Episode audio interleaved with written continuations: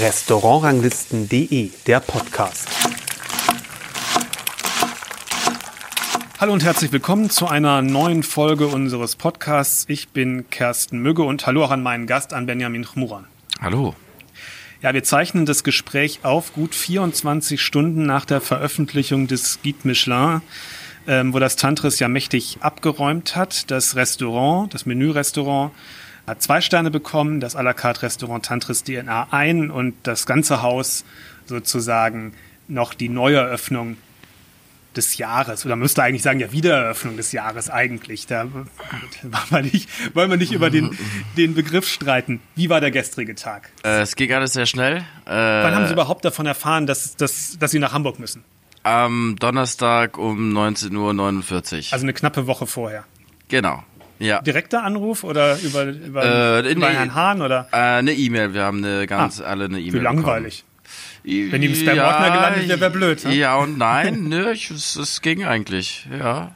Und stand das da schon in vollen Details drin oder hat man gesagt, kommen Sie mal lieber nach Hamburg, äh, es könnte was geben? Was Wir, wir wir wurden eingeladen, genau. Ja. Das ist schon mal sehr, sehr positiv. Wenn man eingeladen ist zu so einem Event, dann kann eigentlich nur noch Positives rauskommen.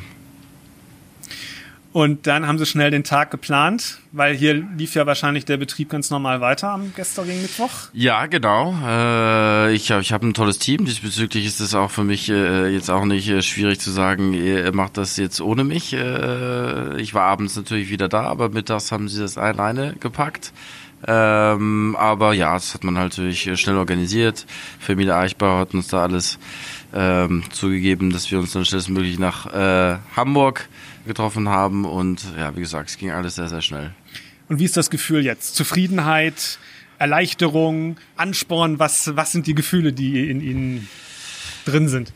Äh, Man ist zuerst sehr, sehr emotional. Äh, äh, Das ist natürlich ein Traum, der Erfüllung geht, zuerst hier zu sein, dann, dann nach, nach knapp sechs Monaten so eine Auszeichnung zu bekommen, nicht nur fürs Tantris, fürs Insgesamte halt, wie gesagt, Neueröffnung, DNA und Tantris wurden beide, ähm, haben was Schönes bekommen und ja, es war sehr, sehr emotionaler Moment. Wie gesagt, seit ich 12, 13 bin, traue ich von solchen Momenten halt. Man sagt sich immer, eines Tages bin ich vielleicht dran. Aber ja, es hat mich eigentlich am meisten fürs Team gefreut. Äh, für diese ganzen Leute, die hier jeden Tag hart arbeiten, äh, das umsetzen, für was wir hier jetzt letztendlich auch hier gekommen sind zu machen, ist einfach das Restaurant jetzt weiterzuentwickeln. Einfach viel, viel, viel Emotionen. Ähm, natürlich sehr glücklich, sehr, sehr stolz, äh, auf jeden Fall.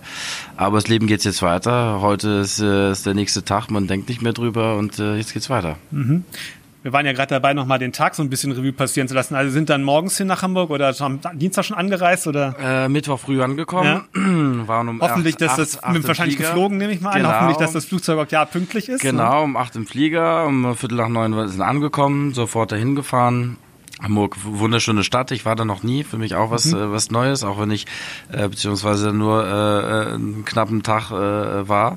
War ja auch Und bestes Wetter gestern, das darf man ja auch nicht vergessen. Wetter, genau. So ist Hamburg nicht immer, darf ich Ja, sagen. habe ich gehört, habe ich gehört. Nee, sehr schönes Wetter, sehr nette Leute. Es war auch schön, äh, äh, viele Chefs äh, kennenzulernen, die ich eben noch nicht gesehen habe oder die Zeit gehabt habe, kennenzulernen.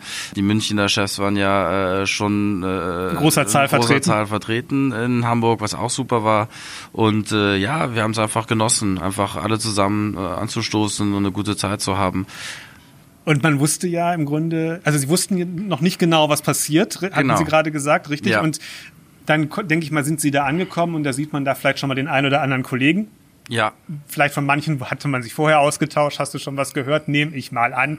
Die Kommunikationswege sind ja kurz, also Ja. war vielleicht nicht bei jedem eine Überraschung, dass der auch da ist. Vermute ich mal, oder wie? ja, ja, ich, ich kenne noch nicht alle, Ja. äh, aber diesbezüglich war es auch schön, dass Aber wir die Münchner wahrscheinlich schon. Äh, Ja, die Münchner schon, natürlich, aber ja, am Anfang ist man ein bisschen, äh, äh, ja, alle sind halt natürlich äh, ein bisschen gestresst und wissen auch nicht, äh, inwieweit, was sie jetzt bekommen, warum sie da sind.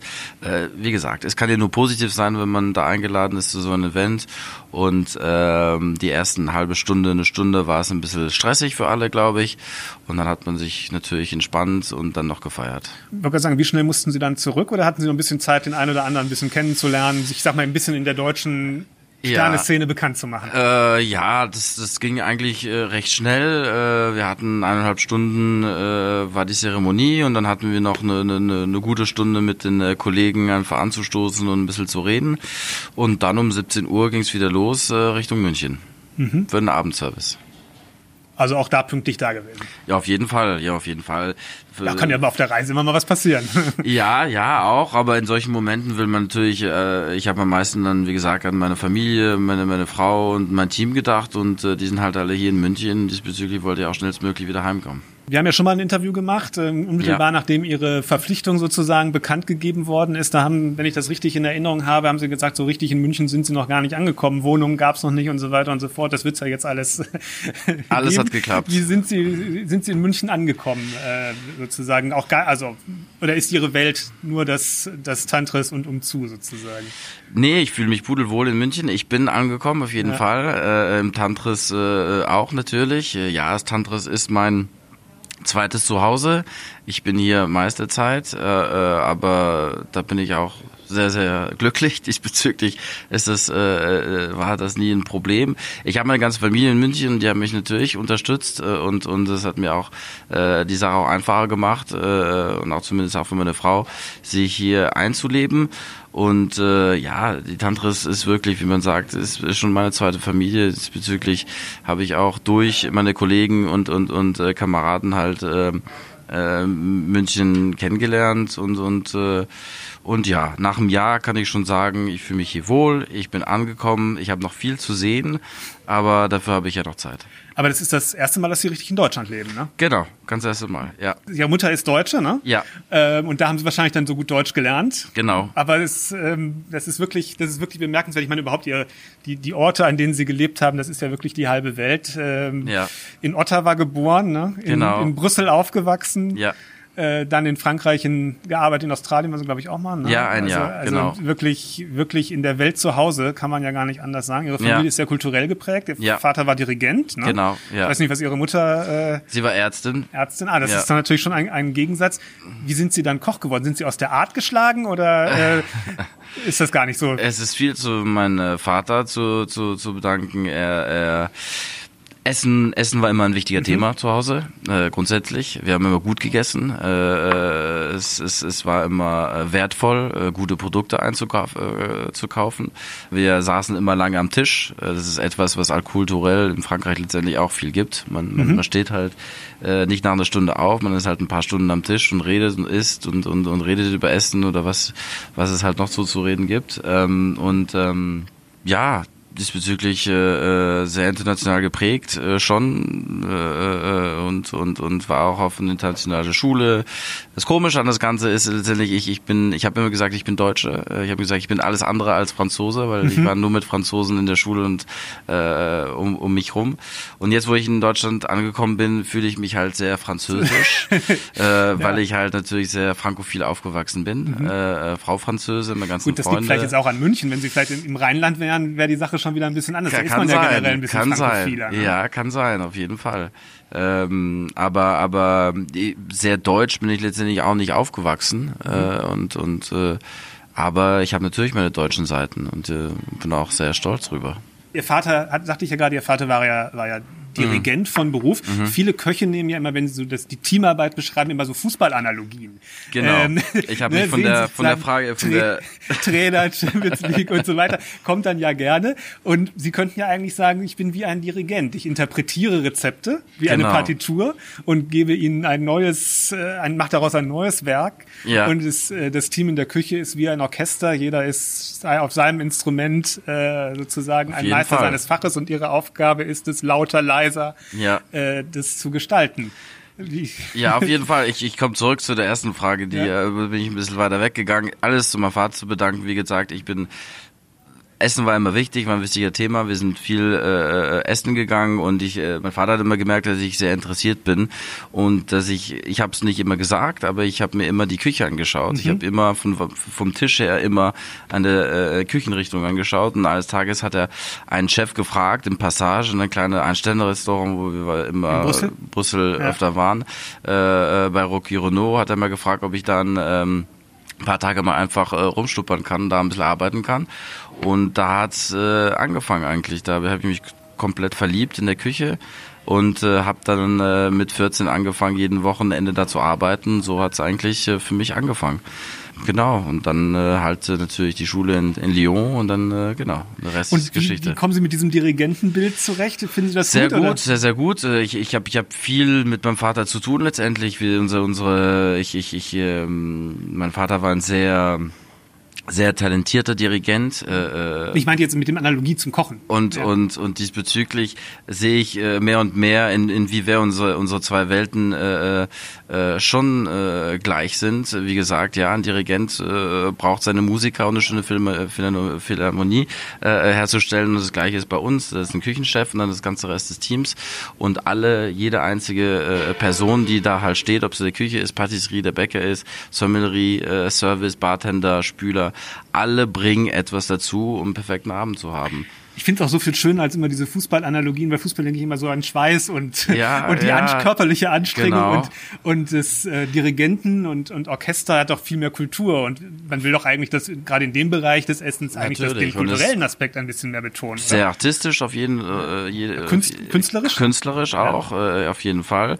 Äh, sehr, sehr viel Handwerk. Äh, äh, man muss sehr, sehr viel proben. Äh, man muss jedes Mal sein Bestes geben, weil jedes Konzert oder jedes Service muss einfach perfekt rauskommen. Das ist halt so. Da, äh, man hat sehr wenig, äh, äh, ja, man, man kann einfach keinen Fehler machen. Und ich finde auch gerade dieses Interpretieren von, von jemand, was jemand anderes oder andere geschaffen haben. Genau, ja. Ähm, Weil ihre Küche ist ja durchaus klassisch orientiert. Ja. Äh, dass sie mit klassischen Rezepten arbeiten und das ja auch, wie ein Dirigent ja auch. Es ist ja nicht jeden Fall. Dirigent A, klingt ja nicht ein, ich bin jetzt kein großer Musikexperte, ein Beethoven-Symphonie Ja, wie ja, von einem natürlich. ganz anderen Dirigenten. Und es ist eine schneller, langsamer, Lautstärken Man anders. kann- kann Man kann die ja die gleiche- Unterschiede schon hören. Ja, klar. Auch als, auch als jetzt nicht großer Musikfachmann. Äh. Auf einer und so Seite es- die gleiche Partitur und, und so auf der es- anderen Seite das gleiche Rezept. So ist ja bei den Köchen auch. Die nehmen das gleiche klassische Rezept und interpretieren es Genau, auf ihre Weise genau. wieder, äh, wieder neu. Ne? Das Ja. ist eigentlich, ich finde es eigentlich ein viel schöneres Bild als, sehr, sehr als der deutsche Fußballvergleich. Auf, auf, je, auf jeden Fall. Und es hat mit anderen mit anderen viel, viel mehr zu tun. Ihr Team ist ja recht international. Ja. Sie haben sich äh, gestern auch bei der, ähm, die, als Sie die Möglichkeit hatten, ein paar Dankesworte zu richten, das auf Englisch äh, Ja. getan. Ähm, sind es denn hauptsächlich Leute aus Frankreich, die, Sie mit, die mit, mitgekommen sind, oder sind noch andere? Ist es noch bunt gemischter? Es oder? ist bunt gemischt da und das ist, was ich wollte. Das ist letztendlich, äh, was wir alle äh, wollten. Ja, es gibt acht Franzosen im Ganzen, aber wir haben einen Marokkaner, wir haben einen Holländer, wir haben einen Italiener, wir haben einen Österreicher, wir haben einen Schweizer. Es ist sehr international geworden. dass Sie in der Küche Englisch sprechen, oder? Und diesbezüglich äh, sprechen wir alle Englisch. Genau. Mhm. Und wie viele Leute sind das? Le- Viele Leute aus Ihrem Netzwerk sozusagen, dass Sie aus der, Sie waren ja bei Troco zuletzt Ja, äh, als, ja. als Küchenchef tätig, so aus diesem Netzwerk so ge- mitgezogen haben oder haben Sie jetzt schon viel auch, sagen wir mal, neue Leute, die Sie vorher gar nicht kannten, mit integriert? sagen wir zu 20 Prozent Leuten, die ich schon davor kannte, die ich mitgenommen habe und den Rest äh, Leute, die wir hier in München dann äh, per Bewerbung dann genommen haben. Genau. Wie wichtig ist Ihnen das oder für Sie überhaupt, dass das Team so international ist? Welche Rolle spielt das? Man kann ja sagen, eigentlich, also auch in Deutschland gibt's gute Köche, guck da, was da der Markt so bietet. Ja. Es, ist, es war mir immer äh, wichtig. Ich habe immer oft in internationalen äh, Küchen gearbeitet, ob es jetzt in London war, äh, auch in Frankreich oder, in- oder in Australien. Und, und jede Kultur äh, äh, bringt halt was anderes mit. Und, und ich finde es einfach, ich, ich bin auch, ich bin letztendlich auch so. Ich bin Kulturmix von vielen Sachen, äh, äh, habe in, in vielen verschiedenen Ländern gelebt und, und äh, finde es einfach umso schöner, äh, wenn man Multikulti in der Küche ist und jeder bringt halt etwas von sich selber mit. Äh, ein Italiener ist halt nicht der gleiche Koch wie ein Mexikaner und ein Deutscher ist halt nicht der gleiche Koch wie ein Schweizer. Es ist halt, äh, ja, ich finde, so internationaler es ist, so schöner ist es letztendlich. Lassen Sie uns über ein paar Gerichte sprechen aus Ihrem aktuellen Menü, weil Ja. ich denke mal, viele fragen sich vielleicht, ah, wie kocht dieser Benjamin Ja. Denn? Man hat vielleicht ein paar Bilder schon bei Social Media gesehen. Ja. Da sieht das sehr, ich sag mal, clean aus, ein bisschen, bisschen reduzierter, als man das früher aus dem Tantris aus der Hans-Haas-Zeit kannte. Ja. Ich möchte ein, ein Gericht äh, erwähnen, was ich sehr interessant fand, und zwar war das eine Jakobsmuschel mit Perigord-Trüffel und Vengeon. Ich fand es schon optisch sehr interessant, weil man nicht wie klassisch die Jakobsmuschel als eine runde ein rundes, wie sagt man, ein runder Zylinder sozusagen Ja. auf dem, auf dem Teller lag, sondern es war im Grunde ein Viertel einer Jakobsmuschel und wahrscheinlich vier Viertel hinter, aneinander ge, gedrückt, sodass man eine lange Stange äh, Jakobsmuschel sozusagen Genau. hat. Jetzt würde mich erstmal rein technisch interessieren, ist es ein rundes Ding und es wird dann in Viertel geschnitten oder äh, machen Sie, schneiden Sie erst die Viertel der, der Jakobsmuschel und die hat, kommt dann ein Blätterteichmantel, muss man dazu sagen, und äh, was Grünes, wahrscheinlich Spinat oder Würsing. Wirsing, ja. Genau. Ähm, das außenrum ist als Rinde, sag ich mal, oder als ähm, ja, Genau. Kruste oder wie man es auch mal sagen möchte. Ja. Wie, wie wird dieses Ding hergestellt? Das ist ja, wie gesagt, als optisch schon so ein Hingucker ist, frage ich das mal. Ähm, es ist letztendlich vier Jakobsmuschel hintereinander. Jede Jakobsmuschel wird zweimal äh, Mhm. Also, dass sie so eine Rolle haben im. Grunde? Genau. In jede Jakobsmuschel wird dann äh, äh, vier äh, Streifen halt äh, äh, gehobelte Trüffel reingelegt. Genau. Ja. Und dann ist es letztendlich eine Jakobsmuschel hintereinander, vier Ja. am Stück. Und die wird im Ganzen dann in Würsing eingerollt, wie ein Zylinder. Mhm. Und das wird dann nochmal in diesen äh, äh, Teig dann, äh, das nicht wirklich ein Blätterteig ist letztendlich, weil wir verarbeiten es nicht wie ein Blätterteig, hat aber einen hochprozentigen Anteil an Butter. Ja, so hat es auch geschmeckt. Genau. Und eine tolle Soße dazu. Ja, eine genau? Vangeon-Soße. Vangeon, genau. Das heißt, wir äh, benutzen Hälfte von Vangeon, ein, ein, ein, ein Jura-Wein, der sehr holzig ist, äh, mit ein bisschen Weißweinanteil, Schalotten und dann viel, viel Champignons. Die kochen wir einfach ein. Äh, die ganze Flüssigkeit von den Champignons kommen dann letztendlich äh, in, in der Soße rein, in diesen Sud, in diesen, sagen wir mal, diesen Vangeon-Sud. Ja. Und äh, genau, den reduzieren wir dann noch zur Hälfte und dann emulsionieren wir den wie den klassischen Beurre Blanc mit, äh, mit Ja. frischer Butter. Ich wollte sagen, es, ist, es hat auch so ein bisschen diesen Beurre Blanc-Charakter, wie man, wenn man das Ja. mit Pilzen machen würde Genau. und mit, und mit, mit, mit Vangeon, also Ja. mit, mit einer Säure jedenfalls. Ähm, und dann ist eine Trüffelcreme noch auf dem Teller. Sie hat auch, hatte auch, glaube ich, eine wichtige Rolle. Da war letztendlich nur eine, die, die eine Nocke ist letztendlich wirklich die Trüffelcreme. Trüffel, genau. Das heißt, die ganzen Abschnitte, weil wir schälen ja natürlich die, die Trüffel.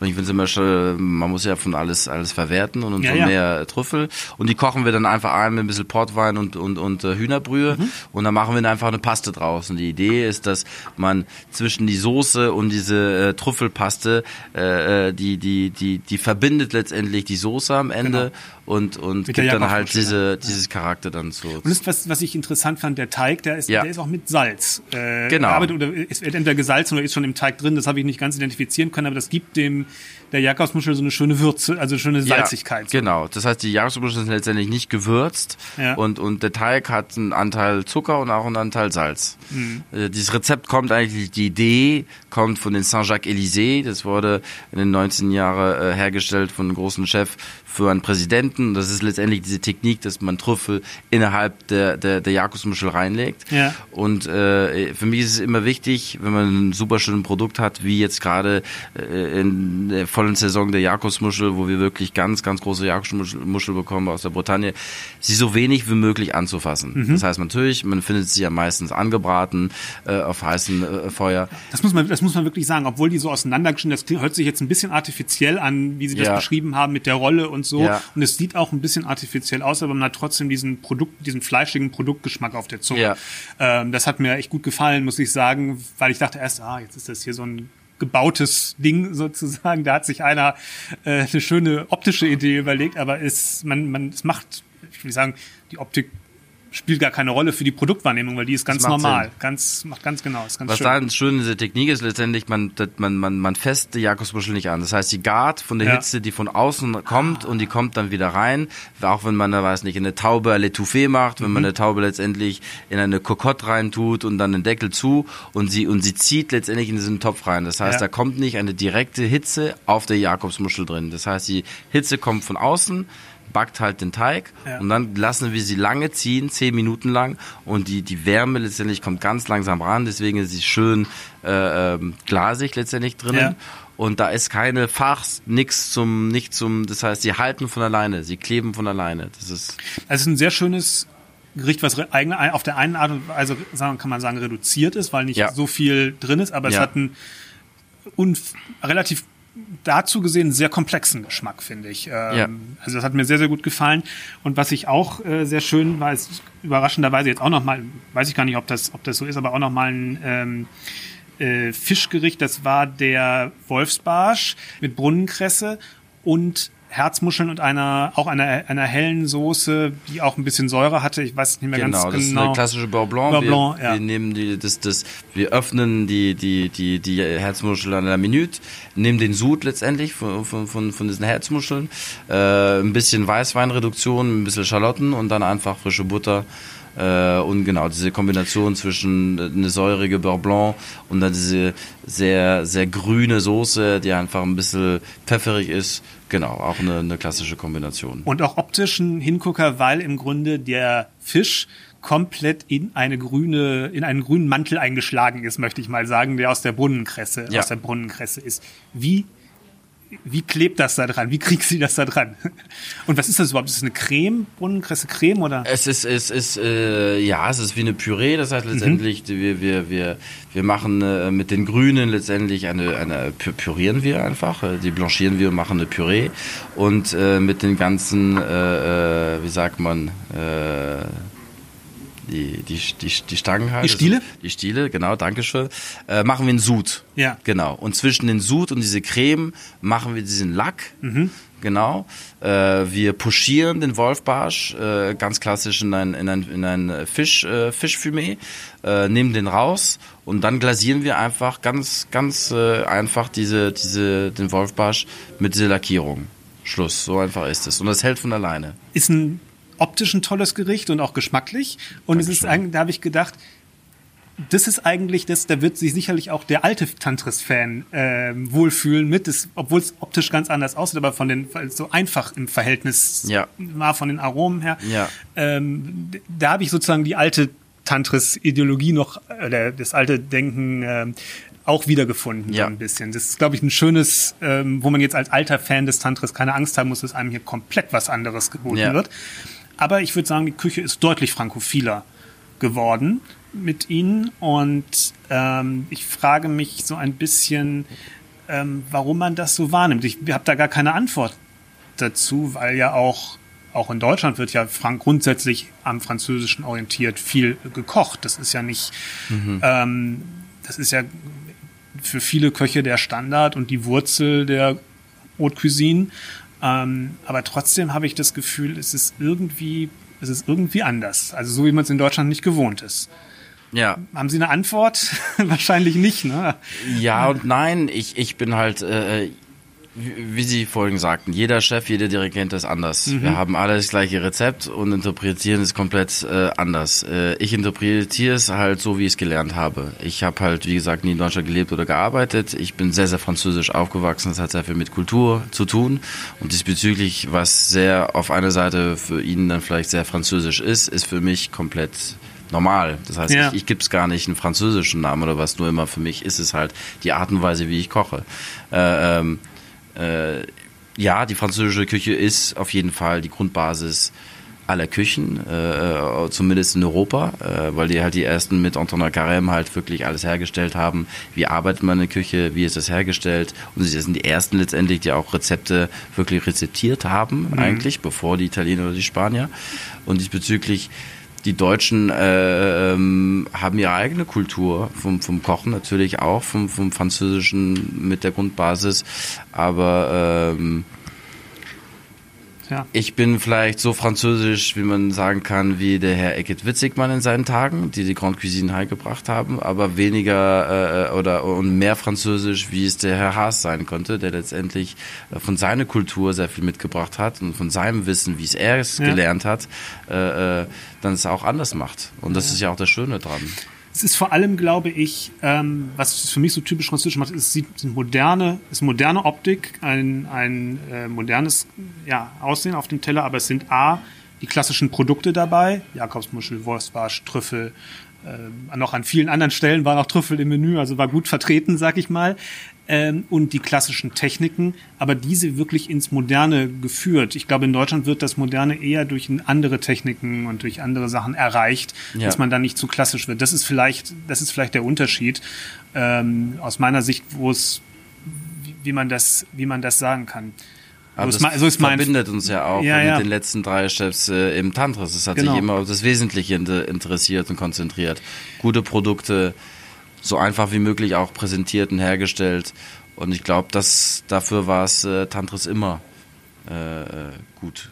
Und Sie haben ja ganz klassisch von, von der Ausbildung her äh, Institut Paul Bocuse, das wahrscheinlich sehr klassisch ist. Ich habe keine Ahnung, aber ich kann ja, mir das schon sehr, vorstellen. Sehr. Ja. Und jetzt aber zuletzt gearbeitet bei Trois Gros, das ja so als ein Innovator äh, in der französischen Küche gilt, auch heute noch ja. über, die, über die Generationen hinweg. Also ähm, wie ist dann der Umgang mit der Klassik? Das nimmt man schon, aber, aber sie haben auch den Mut, es neu zu interpretieren. Nehme ich, nehme ich dem so wahrscheinlich mit. mit, mit ich jetzt heutzutage. Ja, ja, ja, ja. ja schon. Äh, äh ich, ich, ich, ich, ich, ich bin sehr klassisch geprägt, äh, mhm. nicht nur in der Küche, in der Art und Weise, wie ich arbeite, äh, mit was ich arbeite, äh, aber dann auf der anderen Seite natürlich, ich bin ich bin ein junger Mann, ich bin ein junger Chef, sehe die Sachen vielleicht auch manchmal anders, äh, nicht nur in der Art und Weise, wie ich koche, aber dann auch der Art und Weise, wie man heutzutage auch managen soll oder mit dem Team sein soll und und äh, ja sehr sehr sehr französisch geprägt, sehr klassisch geprägt, aber äh, was ist heutzutage modern? Das ist auch eine Frage. Wissen Sie, ich finde, dass es gibt nicht modernere als was wir gerade im DNA auch machen. Mhm. Äh, Haute Cuisine, la Cuisine bourgeoise, mhm. äh, alte Rezepte äh, neu herzustellen, wieder filetieren, wieder tranchieren am Tisch. Was ist Modernität? Das ist die eigentliche Frage. Gute Frage. Ihre Karriere ist ja, um das noch mal einen anderen Aspekt noch mal mit reinzubringen, wirklich gespickt mit international großen Namen. Äh, ich musste mal kurz hier gucken, Lisson, Greenhouse in London, Berlin, also wirklich Namen, die, die, man kennt. Wie haben Sie sich diese Stationen ausgesucht? Ähm, das dann nach den, eher nach den Küchen oder also nach den Küchenstilen, nach den Namen der, der, der Chefs oder war der Wohnort vielleicht auch interessant, dass man an einem bestimmten Ort wohnen wollte? Das, wie, wie, ist, wie sind Sie da vorgegangen? Äh, Küchenstil auf jeden Fall. Ja. Äh, ich habe sehr, sehr klassisch angefangen mit Guy Savoy, Heberlin, äh, äh, ein Chef wie Frédéric Simonin, den ich sehr viel zu verdanken habe äh, in Paris. Äh, das war mir immer sehr wichtig und das war auch ein Rat von meinem Vater. Fang immer klassisch an, das ist halt die beste Schule. Das hat er auch so gemacht.